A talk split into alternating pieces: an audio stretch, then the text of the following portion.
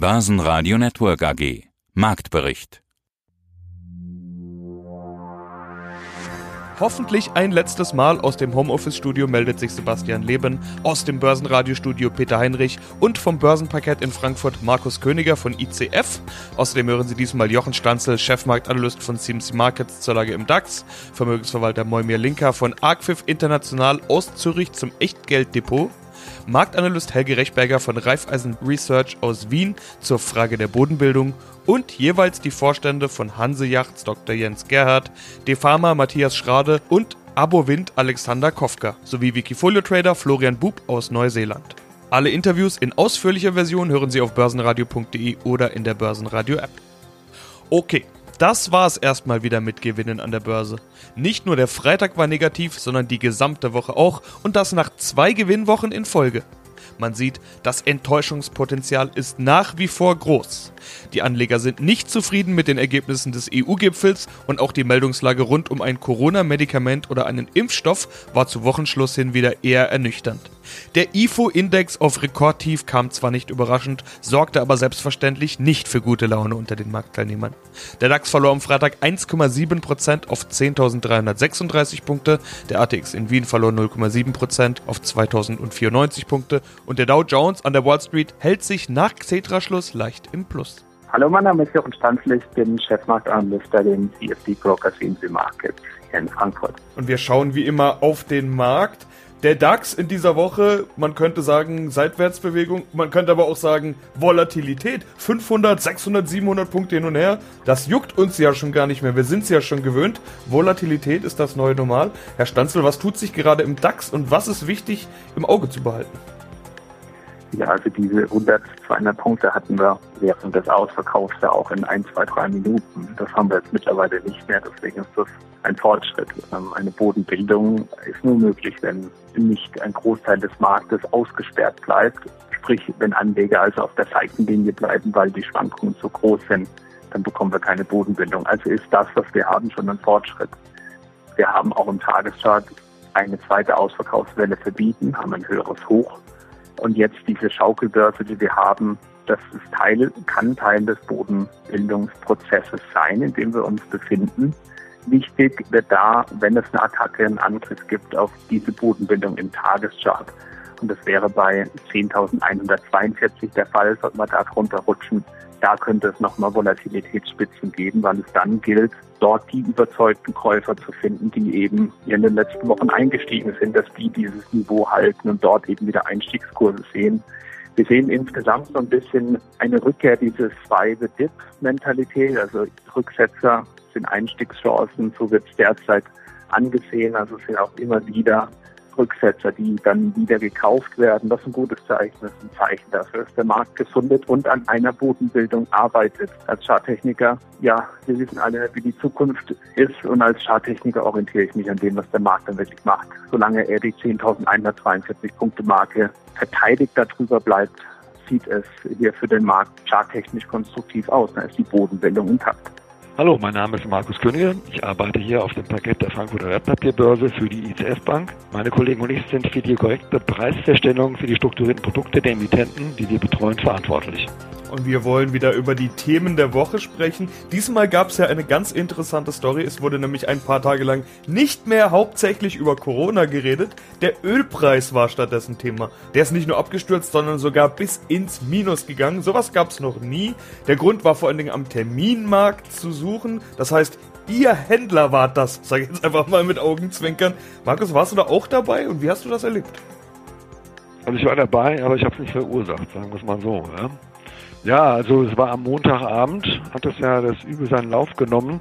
Nachmittags schon gesehen, oh, das, das geht ins Minus hier, was ist da los, ja. Aber man hat dann erstmal so gesehen, okay, das ist jetzt hier bei 9 Dollar. Das ist mal das jetzt mal bei 9 Dollar, der Kontrakt. Aber dann, als es dann noch weiter ins Minus ging, da musste man sich erstmal überlegen, ey, was passiert denn da gerade eben?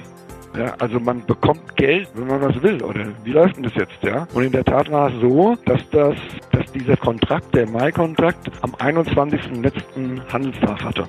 Der Kontrakt heißt ja, dass man 1000 Barrel abnimmt mit einem Kontrakt. Und das Problem ist einfach da gewesen, dass kein Lagerplatz da ist. Es wird ja aktuell kein Öl gebraucht Keiner fährt mit dem Auto, keiner fliegt. Mit der Schifffahrt sieht es auch ganz schlecht aus. Von daher ist es ein Ölüberschuss da. Und daher wusste man nicht genau, wenn es zur Lieferung kommt, der erste Liefertag des Kontraktes ist der 1. Mai, wo das ganze Öl hinkommt. Und wahrscheinlich war schon abzusehen, dass am 1. Mai keine Lieferung tatsächlich möglich ist. Deswegen ist dieser Ölpreis tatsächlich in Minus notiert weil man gesagt hat, ja, äh, ich muss es herschenken, weil ich ja gar nicht, der Lagerplatz kostet mir so viel Geld oder ich weiß gar nicht, wo ich es lagern soll. Aber letztendlich hat man sich dann doch irgendwie oder ist dann wieder ins Bus gegangen und der Mai-Kontrakt ist bei 10 Dollar und 1 Cent oder sowas, hat er dann den Tag drauf gesattelt. War das die verrückte Gelegenheit, als Börsenhändler da irgendwie richtig Geld zu machen? War das eine riesengroße Chance? Oder ist das so, dass man als Börsenhändler da dann sagt, oh, jetzt wird so verrückt, da halte ich, ich, so, ein bisschen ja. zurück? Ja, also es ist sehr unrealistisch, dass also in der Spitze bei mir 40 Dollar. Es ist immer so, wenn ich ja dann einsteige, verpflichte ich mich ja, das Öl abzunehmen, kaufen. Ja. Ich zwar erstmal Geld dafür, aber ich muss ja dann abnehmen. Und wenn ich noch einen Tag Lieferzeit, also einen Tag habe, das irgendwo abzuholen, und es ist ja nicht so, dass ich da mit dem Auto hinfahre, mit meinem Pickup wie an der Tapfzoll und mache da ein paar Fässer voll, nämlich das ist ja ein Kontrakt, sind 1000 Barrel und es sind mal gerade mal schlapp 159.000 Liter. Ja, und die muss man natürlich erstmal erstmal lagern können. Das ist das Problem. Und man sieht ja auch in den nachfolgenden Monaten, also Juni, Juli, August, dann werden dann alle teurer. Das war halt nur dieser Mai-Kontrakt. Und ich vermute mal, dass sich jetzt die Händler oder die Gesellschaften da jetzt anders aufgestellt haben, dass im Juni oder die nachfolgenden Monate sowas nicht mehr passiert. Auch wenn man dann auch noch nicht mehr so viel Öl braucht. Aber die haben ja da auch mal, ihren Lockdown wird ja da auch immer beendet und wird man auch wieder mehr Öl brauchen mit Fliegen oder Fahren. Das Fliegen wahrscheinlich weniger, aber erstmal im Auto fahren oder Schifffahrt wieder. Und dann wird auch die Notwendigkeit für Öl wird da wieder mehr gegeben sein. Mein Name ist Moimir Linker und ich bin CEO der Axis International, der unabhängigen Vermögensverwaltung in Zürich. Gehen wir unser Börsenradio Halinka Echtgeld Depot durch. Für Hörer, die es noch nicht mitbekommen haben, die Details sind relativ simpel. Wir starteten mit 25.000 Euro im August 2019 und jeden Monat sparen wir nochmal 1000 Euro auf dieses Depot ein. Und Herr Linker hat quasi nicht viel, aber 1000 Euro Liquidität, die er einsetzen kann. Wo stehen wir denn momentan? Und wir beginnen mal mit der Alibaba. Seit Kauf ein Plus von 32,9 Prozent. Die Basler Versicherung ein Minus von 19 Prozent. Die Berry Calebau ein Plus von 2,8 Prozent. Die Bergbahnen Titlis ein Minus von 24 Prozent. Die Bank Cantonal Vadoas ein Plus von 20 Prozent. Die EMI ein Plus von 9,5 Prozent. Unser Goldman Sachs Turbo Mini Future auf den MDAX ein Plus von 54 Prozent. Gurit, und das ist die, der Neuzugang im Depot. Gurit ist ein Schweizer Unternehmen, welches spezialisiert ist auf Windkrafttechnologie und auf die Füllungen von Rotorblättern auf Hochleistungsverbundstoffe. Wir haben diese, diesen Titel gekauft, seit Kauf ein Plus von 16 Prozent. Hannover Rück ein Minus von 5,5 Prozent. Die Kering, die Holding von Gucci und den Luxusgütern, ein Minus von 24 Prozent. Mastercard 0,1 Prozent im Minus für die Mastercard, 0,1. Novartis ein Plus von 2,2 Prozent. Die Swiss Life ein Minus von 29 Prozent. Die VAT, ein absoluter Volltreffer, der, der Vakuumventilhersteller, ein Plus von 48 Prozent. Und die Wirecard mit einem riesen Comeback nur noch ein Minus von 8,5 Prozent. Das Ganze bedeutet, dass wir einen Kontostand haben von 36.100 Euro und das bedeutet wiederum seit Kauf ein Plus von genau 7,1 Prozent. Jetzt kommen wir zu den einzelnen Benchmarks, wie immer. Im selben Zeitraum der Dow Jones minus 12 Prozent. Nasdaq ein Plus von 4,6 Prozent. Der DAX ein Minus von 13,4 Prozent. Der SMI ein Minus von 2,2 Prozent. Macht eine Vergleichsperformance der Benchmark von minus 5,8 Prozent. Die Verheerung des DAXes zeigt noch einmal eine, eine Sache, dass die Dividenden dort eingepreist sind. Das ist der Performance-Index und nicht der Kursindex. Das heißt also, wenn man die, wenn man die Dividenden rausrechnet, dann ist das Bild noch wesentlich schlechter. Also nochmal die Vergleichsperformance minus 5,8 Prozent bei der Benchmark versus plus 7,1 Prozent bei unserem Depot. Das heißt, wir haben der Benchmark bis jetzt etwa 13 Prozent abgenommen. Guten Tag, Helge Richtberger, Senior Analyst bei Raiffeisen Research der Raiffeisenbank International in Wien. Die Börsen hat es auf jeden Fall deutlich erwischt. Es gab einen echten Crash. Der ATX ist nur immer ein ganzes Stück im Minus, hat sich aber schon vom Tief wieder etwas erholt. Auch andere Indizes zeigen so ein ähnliches Bild, sind eingebrochen, aber dann auch etwas Erholung, beispielsweise im deutschen DAX. Überall wird nach Bodenbildung gefragt. Lässt sich das überhaupt Stand jetzt abschätzen? Ähm, ja, abschätzen natürlich sehr schwierig. Eine erste Bodenbildung haben wir auf jeden Fall gehabt und es schaut sehr gut aus. Wir haben in diesem Sinne eben gerade per heute auch unsere kurzfristigen Aktienmarktziele nach oben hin angepasst, denn das auch hier ähnlich wie wir es bei den Wirtschaftsdaten in die andere Richtung hatten, auch hier haben wir im März wirklich sehr, sehr, sehr optimistische Aktienmarktprognosen ausgegeben, die da hießen 43 Prozent plus auf Jahressicht und da waren auch Zahlen dabei 15 und 20 Prozent plus auf drei Monatssicht und niemand hätte sich ja träumen lassen, dass diese drei Monatssicht so schnell wieder nach oben revidiert werden muss, da diese Ziele nach drei Wochen bereits erreicht waren. Die Börse sieht nun mal momentan relativ entspannt wenn wir so sagen, um nicht zu sagen schon optimistisch, das Szenario. Da wird es kurzfristig natürlich auch wieder einmal Rückschläge geben, geben müssen, da viele Industrien trotzdem nur Aktien anschauen von jetzt nicht gerade typischen Krisengewinnern, wenn ich jetzt so sagen will, wie Amazon könnte mir da einfallen, sondern äh, ganz normale Unternehmen, die Produkte des täglichen Bedarfs herstellen und eigentlich auf Kursniveaus sind wie vor fünf oder sechs Wochen. Da mag mir zum Teil auch ein bisschen zu viel Optimismus dabei sein, genauso auch wie bei Unternehmen, die von der Krise noch sehr, sehr, sehr viel länger betroffen sein werden, negativ betroffen sein werden und die hier Kursrückschläge in der Größenordnung von 40 Prozent haben. Da muss man sich bei manchen Unternehmen fragen, werden die das überhaupt durchstehen? Und da erscheint mir doch ein noch größerer Kursrutsch zum Teil möglich. In der Summe aber über den Markt gesehen, ja, die Börsen entspannt und ganz langfristig gesehen, ja, warum nicht durchkommen mit so einem Rückschlag, wie wir ihn bis jetzt gesehen haben und von da aus auch wieder noch weiter hinaufgehen.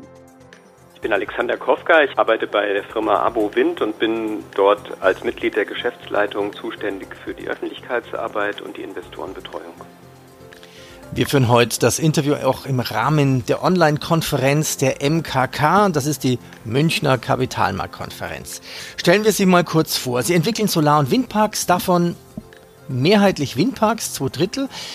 Wie ist denn die Lage bei Ihnen? Also in Deutschland hatten wir letztes Jahr fast keinen Zubau bei Windkraftwerken, aber Sie sind ja weltweit tätig. Und wenn ich das so verstanden habe, machen Sie von der Planung, Entwicklung alles auf eigenes Geschäft und dann wird verkauft. Oder wie viele Energiekonzerne kommen zu Ihnen und sagen, Herr Kofka, mach.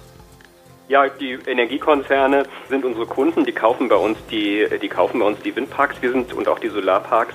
Wir sind aber nicht als Dienstleister tätig. Nur hinterher, wenn die Projekte schon in Betrieb sind, dann machen wir die technische und kaufmännische Betriebsführung, machen Wartungsarbeiten und diese Dinge. Das machen wir auch als Dienstleister. Aber die Projektentwicklung und die Errichtung, das machen wir als Unternehmer, als Generalunternehmer beim Bau und Projektentwicklung quasi ganz auf eigene Rechnung. Das ist unser Geschäftsmodell. Und wie Sie schon richtig sagten, in Deutschland hat sich das Geschäft ein bisschen schwieriger gestaltet in den letzten zwei Jahren bereits. Haben wir einen deutlichen Rückgang bei den Genehmigungen. Wir haben das so ein bisschen kommen sehen, dass es schwieriger wird in Deutschland. Sagen wir mal, vor fünf, sechs Jahren hat Deutschland noch 75 Prozent unseres Marktanteils ausgemacht. Und dann haben wir gesagt, wir sind zu abhängig vom deutschen Markt. Wir müssen unsere internationalen Aktivitäten stärken. Und das ist aufgegangen. Wir können das im Moment gut kompensieren, dass es in Deutschland nicht mehr ganz so rund läuft, weil wir einfach in vielen Ländern erfolgreich unterwegs sind. Hallo, Matthias Schrade hier, Vorstand der DeFarma Deutsche Fachmarkt AG. Und wir unterhalten uns diesmal im Rahmen der MKK, Münchner Kapitalmarktkonferenz, sind aber nicht in München, denn wegen der Corona-Situation findet ja alles virtuell statt, auch unser Interview per Telefon. Keiner kommt vorbei an Corona gerade und damit will ich auch einsteigen. Wie sieht's bei Ihnen aus? Über Ihr Geschäft haben wir uns ja schon oft unterhalten. Fachmarktzentren, Bestandhalter, äh, das gilt eigentlich als ziemlich konjunkturresistent, aber eben nicht unbedingt Corona-sicher, denn gerade die Läden, die Fachmarktzentren, viele Läden, viele Shops waren in den letzten Wochen geschlossen. Herr Schrade, wie sehr trifft Sie Corona? Gott sei Dank nicht so sehr, wie man es vielleicht auf den ersten Blick denken würde. Der größte Block unserer Mieter sind ja schließlich die Lebensmittelläden und die haben derzeit äh, eher Sonderkonjunktur. Ich sage nur Klopapier, Hamsterkäufe, auch Drogeriemärkte, Apotheken, Arztpraxen, Sparkassen, das Arbeitsamt oder ähnliche Mieter, die bei uns auch in den kleineren Flächen mit drin sind. Da sind natürlich die Mieten alle gekommen. Wir haben insgesamt haben wir 80 Prozent oder sogar über 80 Prozent aller Mieten im April erhalten. Die aussetzenden Mieten sind auch, das muss man immer betonen, nur gestundet. Das heißt, es hat keine Ergebniswirkung. Und wenn man sich dann wiederum anschaut, wer hat denn die Miete nicht gezahlt, also im Sinne von, sie ist erstmal ausgesetzt worden, das waren überwiegend äh, bonitätsstarke Filialisten, vor allem aus dem Bereich der Non-Food, Textil, Schuhgeschäfte. Ich möchte da eigentlich ungern Namen nennen, aber viele sind ja aus der Presse bekannt. Die Geschäfte sind erfreulicherweise jetzt alle in dieser Woche bzw. letzte Woche, je nachdem, was für eine genaue Branche es war, wieder aufgemacht worden. Ich glaube, in unserem gesamten Bestand sind jetzt noch vielleicht zwei oder drei Geschäfte insgesamt geschlossen, die größer 800 Quadratmeter Verkaufsfläche haben. Alles andere ist wieder am Netz. Und damit sind wir jetzt auch mit Blick auf die Mietzahlungen von Mai recht zuversichtlich, dass die eingehen werden. Das war jetzt die größte direkte Auswirkung, die wir sehen. Ansonsten haben wir natürlich auch Hygienemaßnahmen getroffen. Wir haben unsere Mitarbeiter ins Homeoffice geschickt, schon sehr frühzeitig, um hier keine Risiken einzugehen. Wir haben auch äh, vorsorglich bei unseren Banken angeklopft und um äh, Tilgungsaussetzung gebeten weil wir zu dem Zeitpunkt Ende März nicht wussten, wie viele Mieten äh, möglicherweise tatsächlich ausgesetzt werden oder was sonst noch alles passieren würde. Da hat man aber offene Türen eingerannt und bei den meisten Banken sind die Tilgungen dann für durchschnittlich äh, sechs Monate ausgesetzt worden. Von daher haben wir momentan eine äußerst komfortable Gesamtliquidität von rund fünf Millionen und können dann auch sehr gelassen den weiteren Entwicklungen entgegensehen. Schönen Tag, ich bin Jens Gerhardt, der CEO von der Hanse Yachts AG. Was wird sich denn durch Corona alles bei Ihnen ändern? Können Sie alles bauen, produzieren? Fehlen Teile, fehlen Mitarbeiter? Sie hatten ja auch Ende März die Prognose gesenkt. Da werden Sie vermutlich im Minus landen. Ja, wie ist die Lage? Bleibt ganz kurz nochmal bei den Franzosen. Bei denen ist es nämlich noch am besten. Die haben tatsächlich geschafft, wahrscheinlich durch diese Vielzahl der neuen Produkte, zwei große neue Katamarane, 580, 510, innerhalb relativ kürzester Zeit. Die haben wir dann online gelauncht mit einem Journalisten zusammen, der um die Ecke wohnt, zufällig sogar in der härtesten Zeit in Frankreich zu Fuß hingehen durfte, weil es nämlich im selben Block wohnt.